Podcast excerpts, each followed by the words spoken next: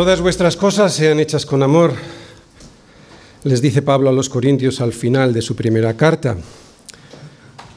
Y todas vuestras cosas lo que significa es todas vuestras cosas. Por lo tanto, hagamos lo que hagamos, si no está hecho con amor, es pecado. Andad en amor, nos dijo Pablo el domingo pasado, y sin embargo sabemos que no es fácil andar en amor. Todos los días mientras vamos caminando por esta tierra de camino al Monte Santo del Señor, lo primero que descubrimos es que es muy difícil hacer todas nuestras cosas en amor, o por lo menos con el amor con el que Dios quiere que las hagamos. Así que tiene que haber una solución a esta dificultad para que el mandato que vemos en el Evangelio de amar pues no sea una obligación religiosa, una exigencia y ya está. Tiene que haber una manera de amar de verdad porque sabemos que amar como Dios quiere, que hay que hacerlo, que lo hagamos, no es algo que se pueda hacer en nuestras fuerzas. Y aunque la solución la vemos por toda la Biblia, el domingo pasado Pablo nos la mostró muy claramente en los versículos 1 y 2 del capítulo 5. Nos decía así, sed pues imitadores de Dios como hijos amados, y andad en amor como también Cristo nos amó y se entregó a sí mismo por nosotros está subrayado, ofrenda y sacrificio a Dios en olor fragante. Así que Pablo nos muestra que amar no es una opción para nosotros. Ese andad en amor que veis ahí parece más bien un estilo de vida. Por eso dice andad, caminad por esta vida en amor. Por lo tanto, si no es una opción, amar no debe depender de nuestras emociones, Ahora me apetece amar porque estoy estupendo y me siento muy bien. Ahora no voy a amar porque me siento mal y no lo siento. Eso no es amor. Eso es un enamoramiento peliculero, algo que nada tiene que ver con el amor bíblico. Pero Pablo tampoco nos presenta el amor como una obligación ya que si lo entendemos así, andaríamos en un legalismo religioso que no nos valdría de nada. Y es que además amar de esa manera no se puede sostener en el tiempo. Por lo tanto, amar, si amar no depende de nuestras emociones, pero tampoco podemos verlo como una obligación religiosa, ¿cómo se puede amar? Pues amar es una decisión. Es una decisión, sí, pero es una decisión basada en nuestro entendimiento de quién es Dios para esa manera, de esa manera poder imitarle. Y ese entendimiento surge de una transformación previa que el Espíritu Santo de Dios hace en nuestro corazón, el Espíritu Santo que nos ha sellado y que vive ahí. Una decisión es, una decisión pues que depende de mi entendimiento de quién es Dios y de cómo es su amor, y que surge de una transformación previa del Espíritu Santo en mi corazón para que pueda entender ese amor. Sin esa transformación previa del Espíritu Santo no tendré un verdadero entendimiento de quién es Dios y de cómo es su amor y por lo tanto jamás podré amar como Él quiere que lo haga, desprendiendo un olor fragante. Cualquier otro tipo de amor, entre comillas, no desprende este olor. Por eso, y para andar como Dios quiere que andemos, para andar en amor como Dios quiere que lo hagamos, primero tenemos que haber sido sellados por el Espíritu Santo, para así, segundo, poder desprendernos de todos nuestros egoísmos, caprichos y antojos, y tercero, de esa manera, poder tomar la decisión, ahora sí, tomar la decisión de andar en amor con el entendimiento que nos da la palabra de Dios. Si no, si no, amar es imposible. Solo así es posible imitar el amor de Dios, un amor que viéndolo en Jesús es más fácil de entender y de desear. ¿Por qué? Porque los que hemos sido transformados por el Espíritu Santo de Dios, primero sabemos que en ese amor y solo en ese amor que se ofrenda en sacrificio, otra vez, que se ofrenda en sacrificio, solo en ese amor que se ofrenda en sacrificio está basado el reino de Dios. Es imposible vivir en el reino de Dios sin el amor de Dios. Primero sabemos eso, que está basado el reino de Dios en ese amor que se ofrenda en sacrificio y segundo lo deseamos porque nosotros fuimos creados para amar como Cristo lo hizo por nosotros. Así que sí, nosotros sí podemos imitar y de verdad el amor de Dios y debemos, porque podemos. Porque al haber sido transformados por el Espíritu Santo lo entendemos y lo deseamos. O lo debiéramos entender y desearlo. Entendemos, entendemos que se hace como ofrenda y en sacrificio y lo deseamos porque para eso fuimos creados. Para amar. Y eso le da la gloria a Dios. Por lo tanto, andar así es una delicia en un mundo tan corrompido y caído. Más aún, es un descanso. Andar en amor es un descanso porque para eso fuimos creados y cuando hacemos aquello para lo cual fuimos creados, entonces todo resulta más fácil y reposado. Otra vez, sin esa transformación previa del Espíritu Santo es imposible entender lo que en nuestra rebeldía nos empeñamos en no entender, cómo es Dios y cómo es su amor. Y por lo tanto, que ese amor solo se puede dar en ofrenda y en sacrificio. Este amor que se ofrenda en sacrificio es un amor que se regala voluntariamente, por eso es una ofrenda, y que lo da todo por eso es un sacrificio. El amor en el que Dios nos dice que andemos es todo lo contrario al amor que nos muestra este mundo, porque ese amor es, y lo digo entre comillas, un deseo egoísta, es un enamoramiento cómodo.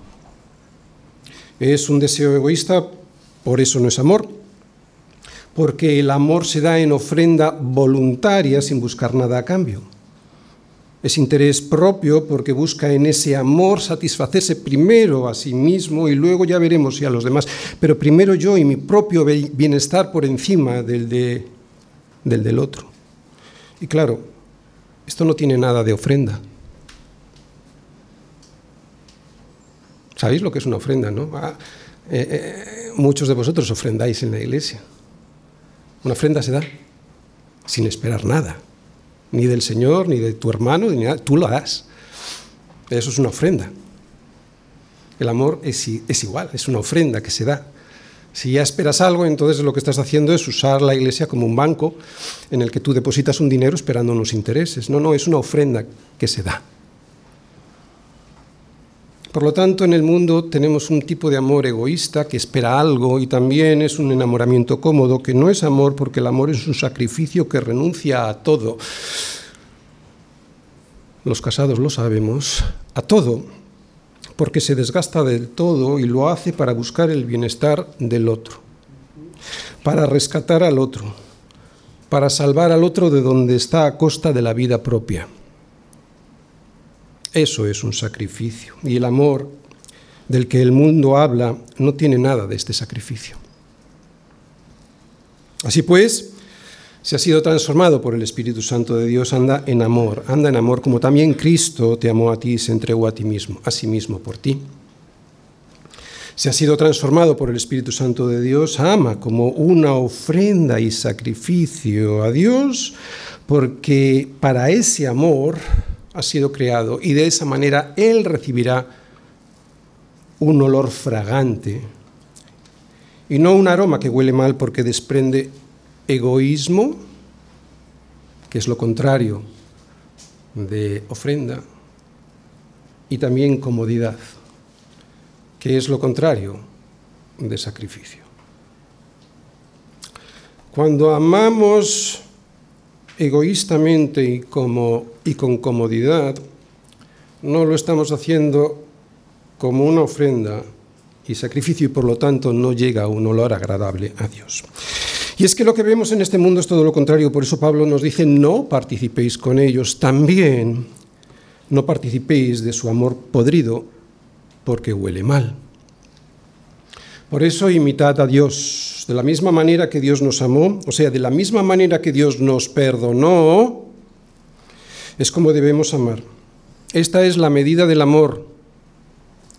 La medida de nuestro amor va a ser siempre la medida de nuestro perdón. Lo vimos el domingo pasado. Como perdonemos, así será como amemos. Y es así como hay que caminar en el reino de Dios.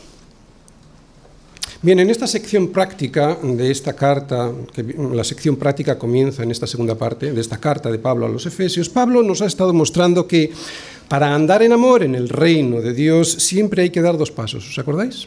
Siempre dos pasos. Se lo muestra con una imagen, la imagen del cambio de ropa.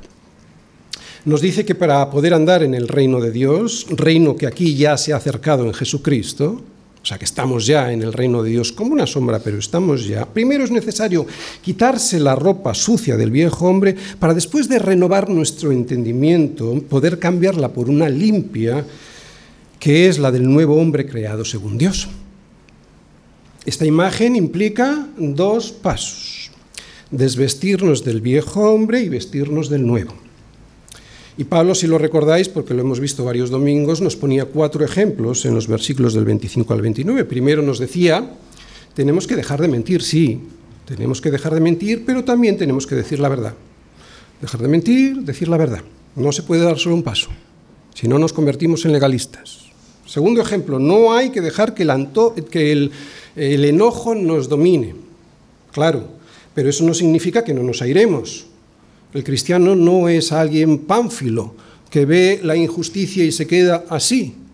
No, airaos, pero no pequéis. Por lo tanto, damos un paso al airarnos, pero también damos otro al dejar que pase el día sin arreglar, o sea, no tenemos que dejar que pase ese día sin arreglar el enojo que puede surgir de una justa indignación. Tercer ejemplo que nos ponía, ejemplos prácticos, no hay que robar. Pero no solo hay que dar el paso de dejar de robar, sino que hay que trabajar. Y la clave estaba en que trabajar no egoístamente, sino para ayudar a los demás en sus necesidades.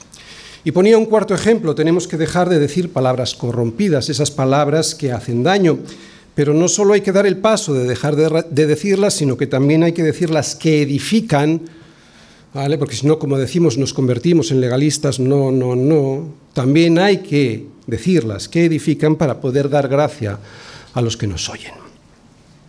Esta manera de caminar, dando un paso con un pie y luego otro con el otro, es la manera de poder ir peregrinando por este mundo hacia el Monte Santo del Señor.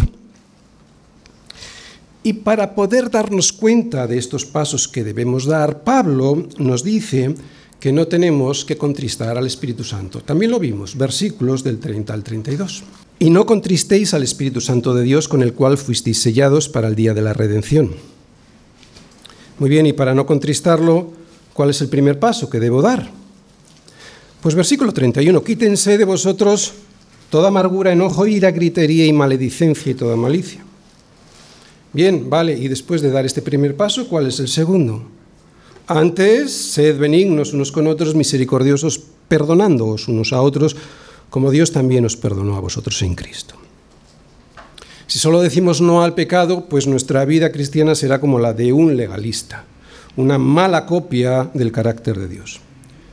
Si solo vamos por esta vida diciendo no, no, no al pecado, pues nuestra vida será como la de un cojo que solo puede caminar con un pie. Por eso también tenemos que decir sí al carácter de Dios, que fundamentalmente es amor. ¿Recordáis? Por eso, para ir caminando, para poder ir caminando bien, dando los dos pasos que hay que dar, sobre todas estas cosas, no, no, no, vestíos de amor, que es el vínculo perfecto. Y para eso hay que ser imitadores de Dios. Así se puede ser. Versículos del 1 al 2. Lo veíamos el domingo pasado. Sed, pues, imitadores de Dios como hijos amados, y andad en amor como también Cristo nos amó y se entregó a sí mismo por nosotros. Ofrenda y sacrificio, ofrenda y sacrificio, nunca me cansaré de repetirlo. Aquí está la clave, ofrenda y sacrificio a Dios en olor fragante. Para poder tener el mismo carácter de Cristo, no solo hay que decir no al diablo para no entristecer al Espíritu Santo de Dios, sino que también hay que decir sí al carácter de Jesús en nuestra vida diaria. Y ese carácter, como acabamos de ver en estos versículos, se basa en el amor. Un amor que solo se puede sustentar en el tiempo con el perdón porque ese es el único y verdadero amor que existe, el que está sustentado sobre el perdón. Bien, todo esto ya lo hemos visto en semanas anteriores y ahora Pablo va a seguir con esta misma estructura, con un paso, con un pie y otro con el otro para explicarnos de dónde hay que huir para poder seguir caminando sin tropezar por este mundo hasta que llegue el día de nuestra redención y es lo que vamos a ver hoy, versículos del 3 al 7. Pero fornicación y toda inmundicia o avaricia ni aún se nombre entre vosotros como conviene a santos. Ni palabras deshonestas, ni necedades, ni truanerías que no convienen, sino antes bien acciones de gracias. Porque sabéis esto, que ningún fornicario o inmundo o avaro, que es idólatra, tiene herencia en el reino de Cristo y de Dios. Nadie os engañe con palabras vanas, porque por estas cosas viene la ira de Dios sobre los hijos de desobediencia. No seáis, pues, partícipes con ellos. Que nadie os engañe. No participéis con ellos. Efesios capítulo 5 versículos del 3 al 7.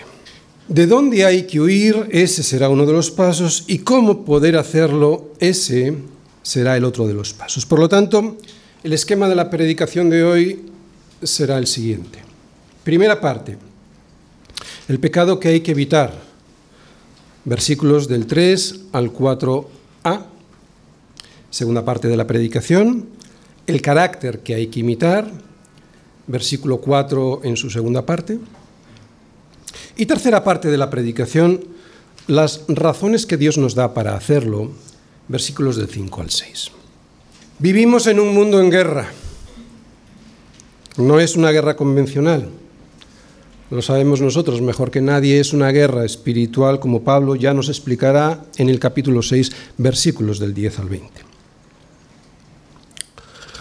Es una guerra que recibes incluso dentro de tu propia casa. Los medios de comunicación nos bombardean con palabras y con imágenes que no convienen. Las mismas inmundicias que aquí hemos leído, que nos dice Pablo. Así que o Pablo era muy, muy moderno o estas cosas que él nos nombra son muy antiguas. Creo que el pecado es muy antiguo. No participéis con ellos. No conviene a los santos. Incluso a veces los compañeros del colegio o de la universidad o los del trabajo, incluso en ocasiones nuestra familia, nos hablarán de tal manera que oiremos palabras deshonestas, necias y chistes chabacanos que no convienen. No penséis que esto es algo inocente y que no tiene peligro. Que nadie os engañe. No participéis con ellos. Si estamos en contacto con esta forma de vivir, podemos llegar a cauterizar nuestra conciencia y de tal manera que lleguemos a decir lo que ellos dicen. Pero si no es para tanto, no seas exagerado y deslizarnos fácilmente hacia lo que ellos consideran normal. Pero Pablo nos dice que cuidado, que no os engañen. No va a ser un momento este en el que tienes tu conciencia tan cauterizada que no te des cuenta. Puede llegar por estar en contacto. No vaya a ser que llegue un momento en el que a lo malo digamos bueno, cuidado. Hay de lo que a lo malo dicen bueno y a lo bueno malo, que hacen de la luz tinieblas y de las tinieblas luz, que ponen lo amargo por dulce y lo dulce por amargo. ¿Por qué? ¿Por qué? Pues dice Isaías porque por esta causa se enciende el furor del Señor contra su pueblo.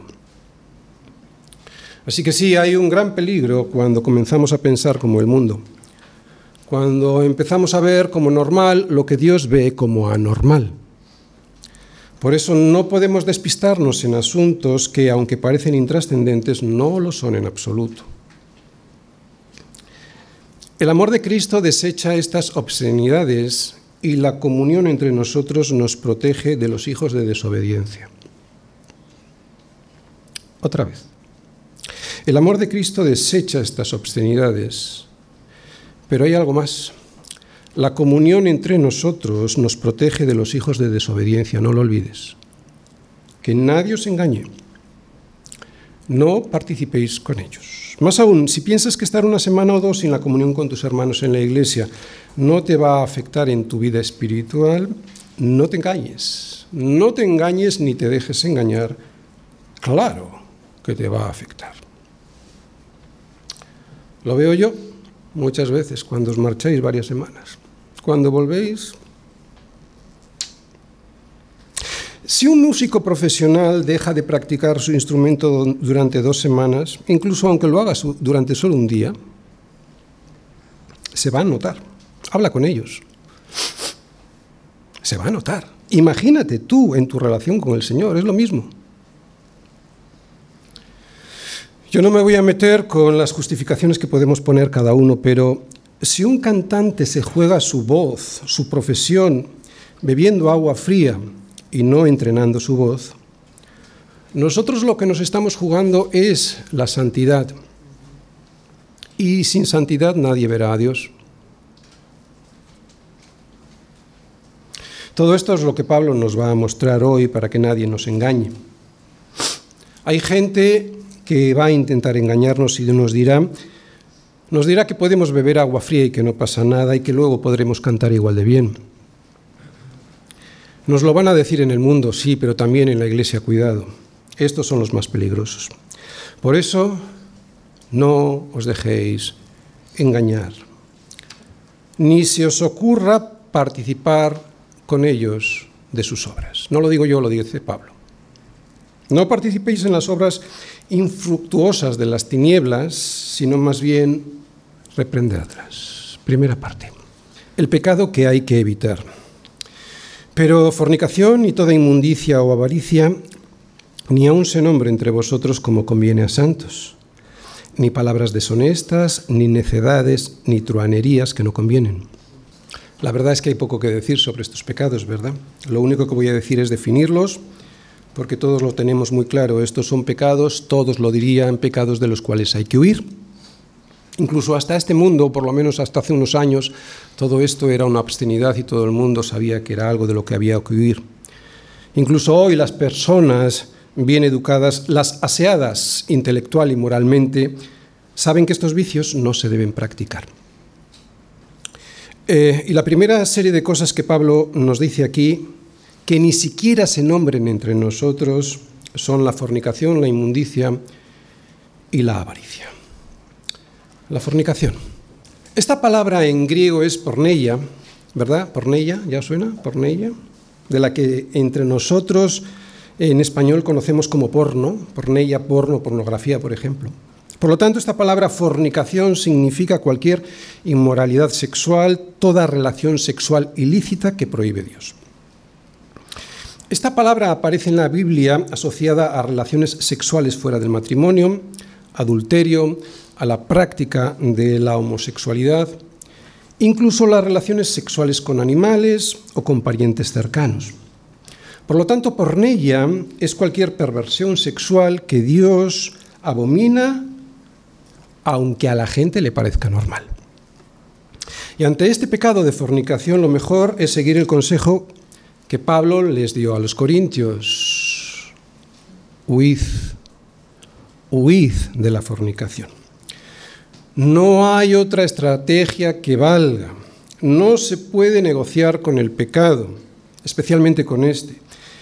Si negocias, ya has perdido, así que huye. ¿Tomará el hombre fuego en sus senos sin que ardan sus vestidos? ¿Andará el hombre sobre las brasas sin que sus pies se quemen? ¿Verdad que no? ¿Verdad que si pones brasas sobre tu cuerpo, por mucho que negocies con ellas, te van a quemar? Por eso huye. Es más, ni aun se nombre entre vosotros. Y cuidado, porque sobre estas cosas habrá muchos, incluso hoy ya dentro de la iglesia, que os querrán engañar diciendo que no es para tanto que las cosas han cambiado. No les hagas caso que no te engañen, no participes con ellos, huye, huye y cuida a tus hijos. Cuidado pues con la televisión, con el Internet y con las películas que ven en los cines. Allá cada cual cómo decida gestionar este problema en su casa. Yo he, yo preferido ser radical antes que tener que lamentar. Por eso en mi casa no hay televisión. No creo que la televisión sea algo malo. De hecho, no es nada malo en sí mismo porque, bueno, pues en la televisión puedes ver cosas interesantes, pero yo en mi casa las saqué hace tiempo. Lo mismo en el cine o el internet, pero cuidado, cuidado, cuidado por donde andan porque todo se pega.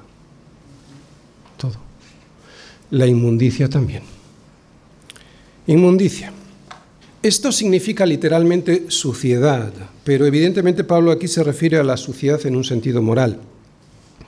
A lo sucia que se ve una vida lujuriosa en lo sexual y lujosa y despilfarradora en lo económico. Por lo tanto, es una vida que se rige por motivos impuros, que se rige por el pecado. Inmundicia no solo se refiere a hechos, sino también a palabras, ¿eh? a pensamientos que luego se convierten en hechos, en intenciones de corazón que luego se convierten en hechos, en deseos y pasiones que luego se convierten en hechos. En el Antiguo Testamento y también en época de Jesús, una persona era impura cuando, por cualquier motivo tasado en la ley, ya después no podía tener relación con su comunidad ni entrar en el templo hasta que fuera purificada a través del derramamiento de sangre de un animal en un sacrificio ofrecido en el altar a Dios por un sacerdote. Así pues, esta palabra inmundo la entendían muy bien los primeros cristianos. Y lo que significaba para ellos ayer y lo que significa para nosotros hoy es todo aquello que nos impide tener comunión con Dios y que nos aleja de la comunión con los demás hermanos esa vida que nos impide tener comunión con Dios y que, claro, nos aleja de la comunión con los demás hermanos. Eso es un inmundo. Avaricia. Todo el mundo entiende qué es la avaricia, ¿no? La avaricia es todo aquello que se codicia del otro. Desear cualquier cosa que el otro tiene o que el otro es y que yo no tengo ni soy, que el otro tiene o que el otro es y que yo no tengo ni soy, eso es avaricia. Tener más y más y más de lo que yo ya tengo, eso es avaricia. Por lo tanto, esta palabra la podríamos entender literalmente como excederse, ser egoísta. Así que la avaricia es querer tener, por ejemplo, la mujer del otro, el coche del otro, la casa del otro, la belleza del otro, la altura del otro, los ojos del otro, el dinero del otro amontonando el mío propio, envidiar los estudios del otro y las relaciones sociales que el otro tiene y que yo no, eso también es ser avaricioso. Sobre todo esto, dice Pablo, sobre todo esto, ni aún se mencione entre vosotros como conviene a los santos. Y somos santos porque hemos sido comprados por un precio muy alto, para que ahora andemos manchándonos por ahí de una manera muy tonta. Bien, esta era una lista que veíamos en el versículo 4, pero ahora va a haber una serie de pecados, perdón, en el versículo 3, ahora en el versículo 4 continúa con una serie de pecados que también están fuera del carácter de un hijo de Dios. Palabras deshonestas. Con palabras deshonestas, Pablo se refiere a esas obscenidades, a las palabras desvergonzadas que oyes en una conversación. Y no son solo palabras, también todo pensamiento o deseo que sea vergonzoso delante de la presencia de Dios, porque todo eso luego se convierte en un hecho. Por lo tanto, ya sean palabras, ya sean pensamientos o deseos de contenido sexual o sucio y que le desagradan a Dios, eso es una palabra deshonesta. Cualquier cosa que le desagrada a un oído limpio, eso son palabras deshonestas. Claro, cuando notas estas palabras deshonestas, cuando tienes un oído limpio. Y cuando tienes un oído limpio, pues cuando el Espíritu Santo no está entristecido. Lo que escuchas muchas veces en el trabajo o en el colegio o a los compañeros de universidad Especialmente lo que hoy se escucha en esas televisiones, en esos programas de televisión basura, incluso en esos informativos en los que todo el mundo se echa pestes. Esa indecencia con la que hablan, y no solo no se avergüenzan, sino que se jactan de ella, eso, eso, eso es este pecado de palabras deshonestas. Pero también se ven y se oyen necedades, necedades. Necedades son bobadas. Necedades son esas conversaciones en las que escuchas a alguien decir todo tipo de tonterías que nunca llevan a ninguna, a ninguna conclusión sensata.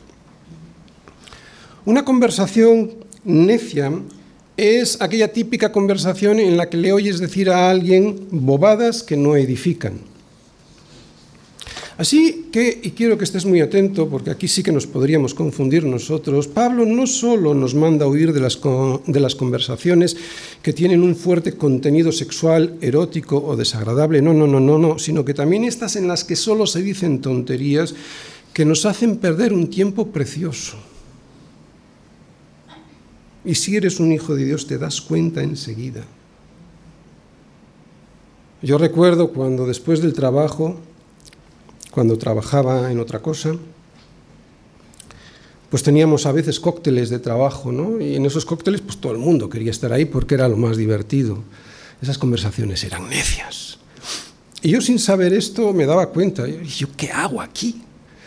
Lo que otros estaban deseando que llegara, yo estaba deseando marcharme. Y creo recordar que me marchaba el primero de todas. ¿no?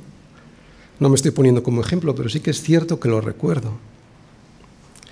Así que un hijo de Dios sellado por, el Espíritu Santo se da cuenta enseguida de este tipo de conversaciones y si está en una de ellas, lo que desea es salir cuanto antes de allí para no andar perdiendo el tiempo. Con educación, casi que sin, que se note, no se trata de, de ofender a nadie, ¿no? Pero sí, hay que salir. O por lo menos Pablo dice esto. Truanerías Aquí truanerías son esas tonterías que no tienen gracia. Algo que se dice en una conversación pero que no tiene nada que ver con lo que se está diciendo. Fijaros, es ese tipo de charlas en las que de repente estamos varias personas hablando y llega alguien desde fuera y cambia la conversación con cualquier típico de tontería inmoral y que no viene a cuento.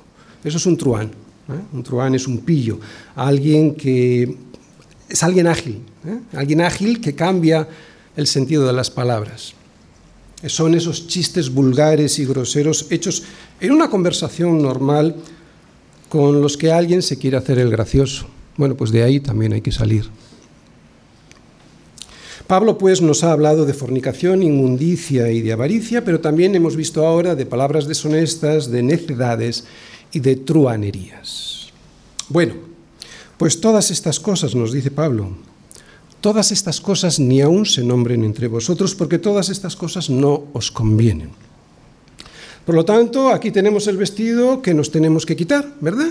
Del, del, cual hay que desprenderse. Lo que hemos visto hasta aquí es el primer paso que tenemos que dar, que es decir no al pecado. ¿De acuerdo? Este es el primer paso. E insisto, si Dios dice que tenemos que dar este paso, aunque haya alguien al que le parezca que algunas de estas cosas que aquí se han dicho no tienen importancia, sí que la tienen. Así que, huid. No puedes intentar parecerte al mundo, porque hay gente que, bueno, intenta conciliar estas cosas del mundo, pues no, no puedes intentar parecerte al mundo porque terminarás siendo como él, yo lo he visto. Puede que no lo haya visto en cosas que se veían en el primer versículo, en el versículo 3, pero sí en el 4. De hecho, Pablo después nos va a dar las razones por las cuales todas estas cosas no se deben ni nombrar entre nosotros. Bien, pero antes de continuar, debo decir algo que es puro sentido común. Pablo dice de estas cosas que ni aún se nombren entre vosotros. Pero esto no significa que si algún hermano cae en estos pecados, nadie los pueda nombrar. Es evidente, ¿no? Es evidente que si alguien en la iglesia pues, cae en fornicación, o es avaro, o su conversación está llena de estas palabras mm, deshonestas y de necedades, lo normal es que tú las menciones y le corrijas para que se dé cuenta del error, con amor, pero hay que decirlo. Así que sí, aquí tenemos una excepción a esta regla de ni aún entre vosotros nombrar estas cosas. De hecho, Pablo lo dice un poquito más adelante, en el versículo 11 nos dice, no participéis de las obras infructuosas de las tinieblas, sino más bien reprendedlas, sino más bien reprendedlas, sino más bien reprendedlas. Y es que no se puede reprender algo si no se nombra. ¿De acuerdo? Bien, frente a todo esto que acabamos de ver, ahora Pablo nos va a mostrar un contraste muy fuerte. ¿De acuerdo? Él nos ha dicho que tenemos que dejar de practicar el pecado, pero ahora nos dice que debemos de dar, debemos de dar otro paso con el otro pie. Nos acaba de decir que no debemos caer en fornicación, ni en inmundicia, ni en, avaricia, y que tampoco debemos decir palabras deshonestas, ni hablar necedades, ni tampoco groserías. Oye, y si Pablo nos dice esto, ¿qué sería lo lógico mencionar ahora? ¿Cuál sería el segundo paso? Cualquiera diría que el carácter contrario a estos pecados, carácter que hay que imitar, sería ser fieles a nuestras esposas y a nuestros maridos, tener un pensamiento limpio de inmundicia, no ser avaricioso y tener conversaciones sin obscenidades, sin perder el tiempo con tonterías o con chistes groseros. O sea, lo normal es que ahora, en contraste, Pablo nos pidiera una vida llena de virtud, llena de santidad. Y no estaría mal dicho porque así debe ser. Pero no. Pablo no dice nada de eso. Lo que él dice lo podemos ver ahora en la segunda parte de este versículo 4. Y parece sorprendente. Segunda parte. El carácter que hay que imitar. Versículo 4, segunda parte. Sino antes bien acciones de gracias. Antes bien acciones de gracias. ¿Cómo pueden ser las acciones de gracias lo contrario a la inmoralidad, a la inmundicia y a la codicia del versículo 3? Y también a las groserías, a las necedades y a las vulgaridades del versículo 4. Bien, primero hay que definir, qué es acciones de gracias. Yo creo que todos lo sabemos, pero acciones de gracias son las palabras, pero también las actitudes, no solo las palabras, sino especialmente las actitudes con las que demuestro que estoy agradecido por algo. Por lo tanto, no haced esto, que es el primer paso, sino antes bien acciones de gracias. Eso es tener un estilo de vida que siempre es o está agradecido por todo no solo por las cosas buenas, por todo. Es lo que Pablo quiere decir. Fijaros, ser agradecido se contrapone a la fornicación cuando yo estoy agradecido con la mujer o con el marido que Dios me ha dado y no ando por ahí buscando a otra mujer o a otro hombre. ¿Te das cuenta? Ser agradecido se, se confronta, se contrapone a la fornicación cuando yo estoy agradecido con la mujer o el marido que Dios me ha dado. Ser agradecido se contrapone contra la inmundicia cuando yo vivo una vida apartada para Dios y lejos de lo que Él prohíbe en su palabra, porque yo estoy agradecido con la dirección que Él me da en su palabra y con sus consejos y no ando buscando por ahí otra opinión. Ser agradecido se contrapone a la avaricia, este era el tercer pecado que veíamos en el versículo 3. Ser agradecido se contrapone a la avaricia cuando yo estoy agradecido con lo que Dios me ha dado. Y no ando por ahí codiciando lo que tiene el otro, la mujer del otro, el dinero del otro, la belleza del otro, la posición social del otro. Y con esto no me estoy diciendo que nos quedamos cruzados de brazos, no sin buscar cosas mejores. No, yo no estoy diciendo eso lo que significa es que no las codicio. Y no las codicio porque yo sé que Dios es soberano y que ya me dará a mí las oportunidades para mejorar si es que está esto en sus planes, que es muy diferente. Esto es muy diferente porque esto es aceptar lo que yo ya tengo sin vivir amargado codiciando lo que tiene el de enfrente. Así que vivir agradecidos, ¿verdad? Ese es el segundo paso. Con esto se elimina buena parte del primero. Ese trabajo que tanto te enfada porque te quejas, ese, ese trabajo es un sueño para un parado sin empleo. Esa casa incómoda y pequeña de la que siempre te quejas es el anhelo de alguien que no tiene donde dormir. Esa cara que tienes con algunas arrugas ya, bueno, pues es el deseo de alguien lleno de, llagas por alguna enfermedad. ¿Lo habías pensado? El poco dinero del que dispones, ese es la aspiración del que está lleno de deudas, quebrado económicamente. ¿Y tus hijos? Tu hijo que no para de moverse, ese, esa es la esperanza del que no lo tiene. Pero ¿sabes por qué también la gratitud es lo contrario de las obscenidades, de las necedades y de las truanerías? Porque es muy fácil entender que el agradecimiento, ya lo hemos explicado con ejemplos, el agradecimiento se contrapone a esos pecados de inmundicia sexual, etcétera, ¿no? y de avaricia, pero ¿sabes también por qué la gratitud es lo contrario a las obscenidades, a las necedades de las conversaciones y a las truanerías que se oyen en esas conversaciones? Porque alguien agradecido está siempre alabando a Dios. Y en esa alabanza, en esa alabanza no caben conversaciones tontas, vulgares o groseras.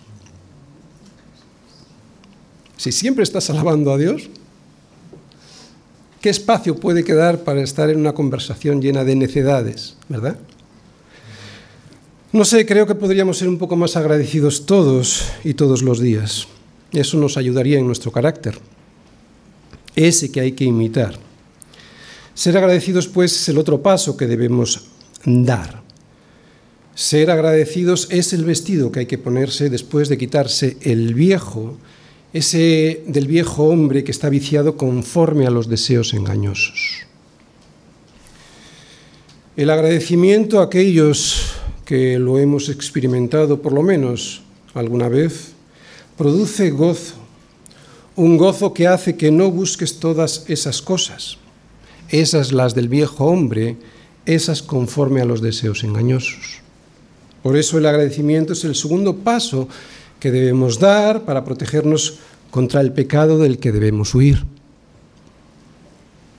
Este gozo en el Espíritu Santo que produce agradecimiento, este gozo en el Espíritu Santo que produce agradecimiento, es todo lo contrario a la amargura y al vacío espiritual.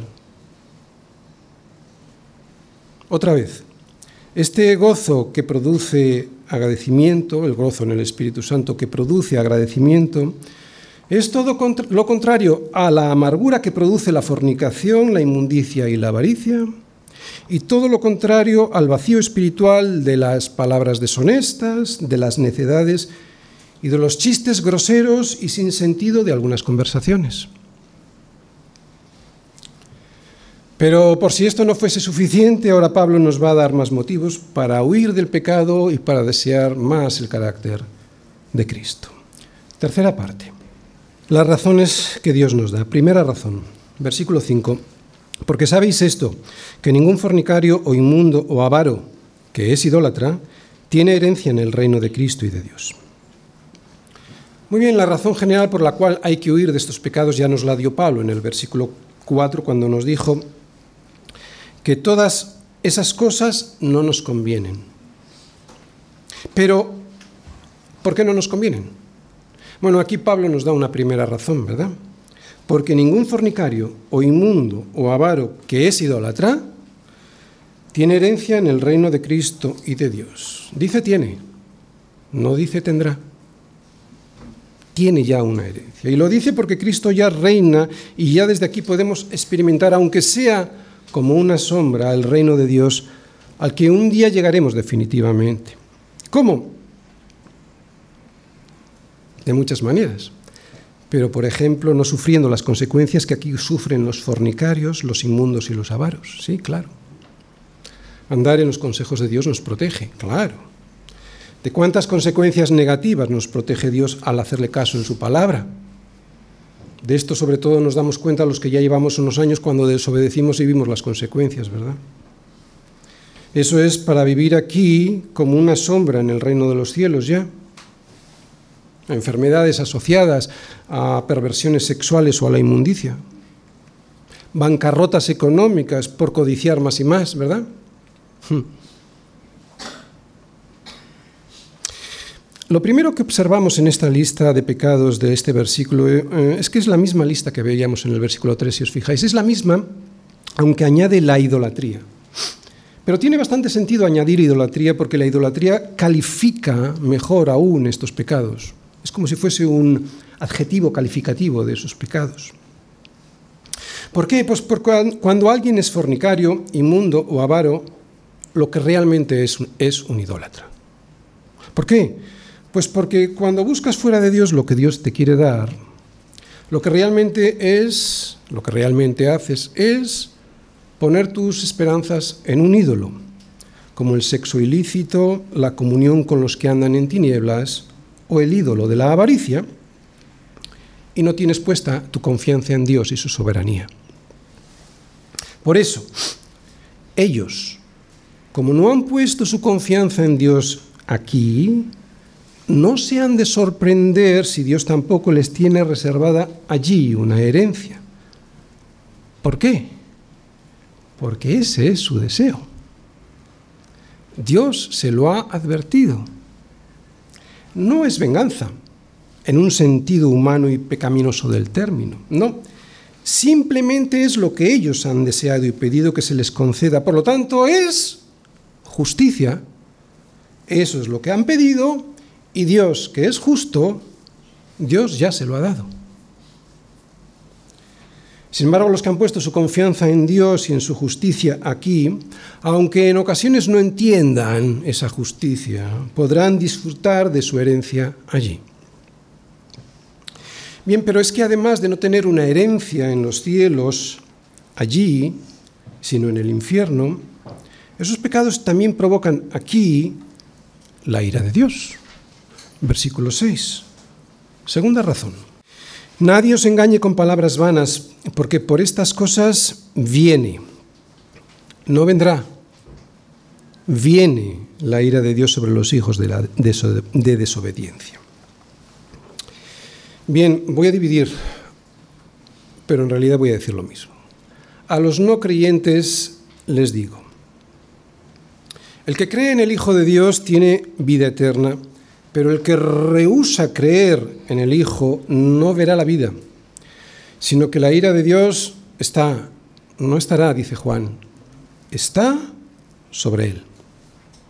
Es algo parecido a lo que aquí leemos, que nadie os engañe con palabras vanas, porque por estas cosas viene, no dice vendrá, dice viene la ira de Dios sobre los hijos de desobediencia.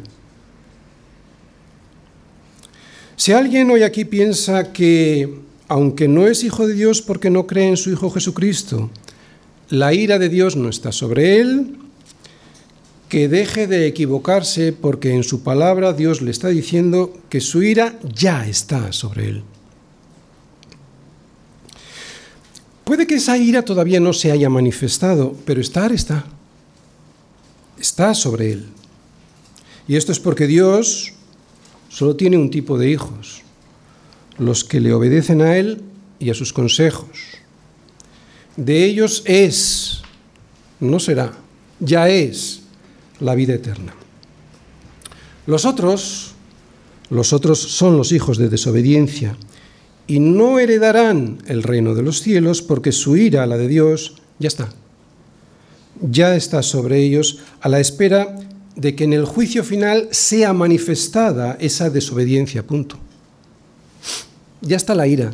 Se manifestará cuando en el juicio final sea manifestada esa desobediencia.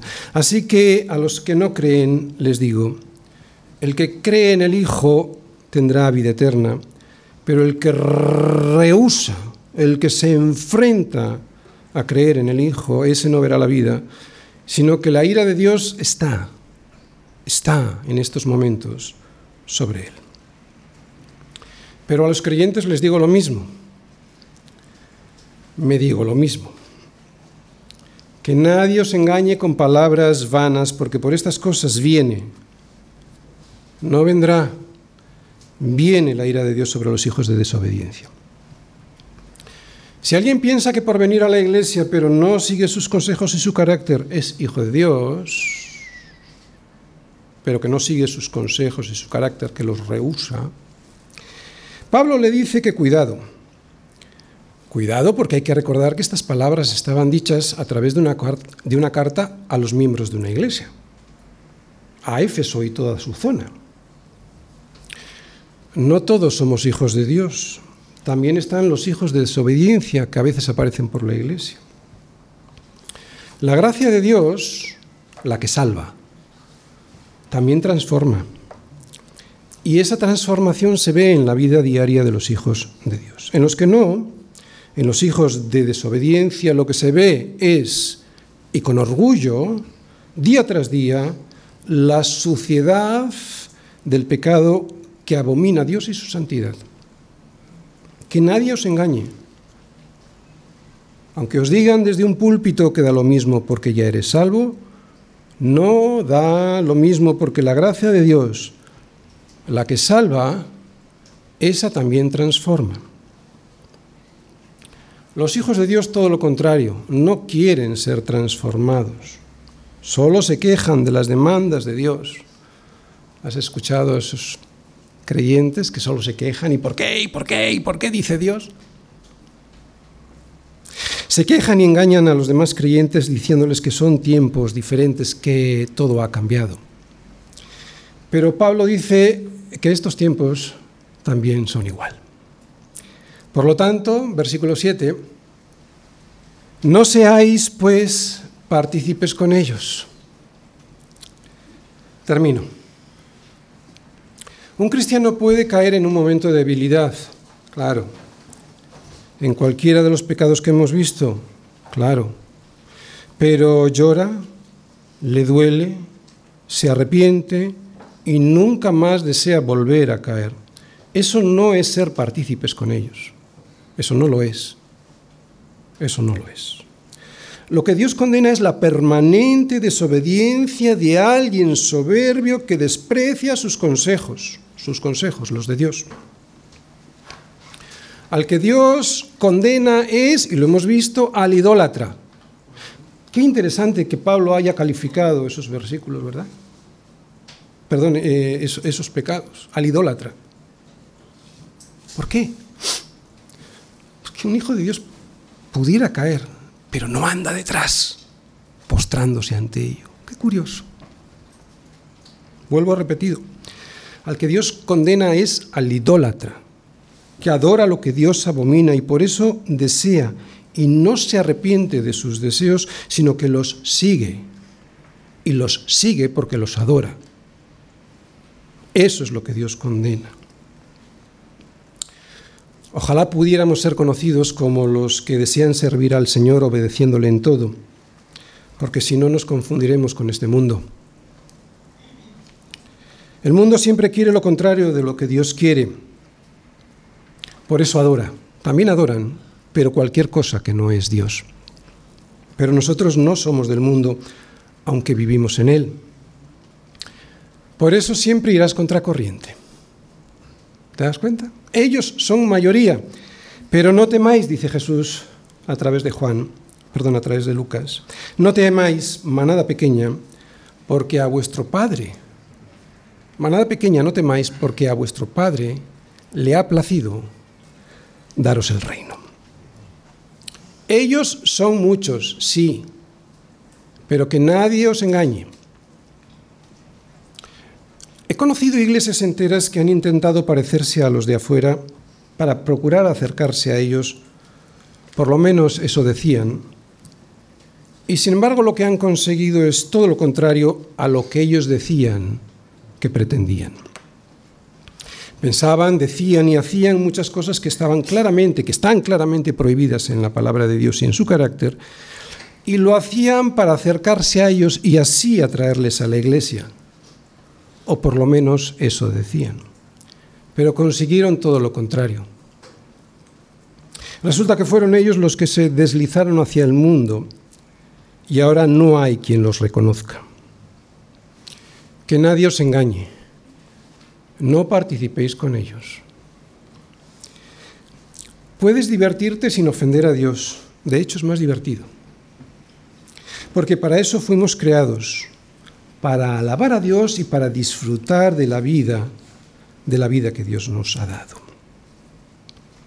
La vida es hermosa y su misericordia es mejor que la vida. No te salgas de su misericordia. Otra vez, la vida es hermosa y su misericordia es mejor que la vida. Y porque mejor es tu misericordia, Señor, que la vida, mis labios te alabarán.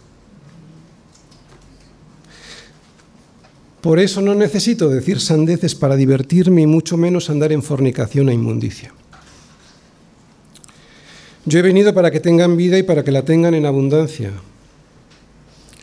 Vida en abundancia, también en el ocio. Fuera no hay nada que buscar porque allí no hay nada que nos puedan ofrecer.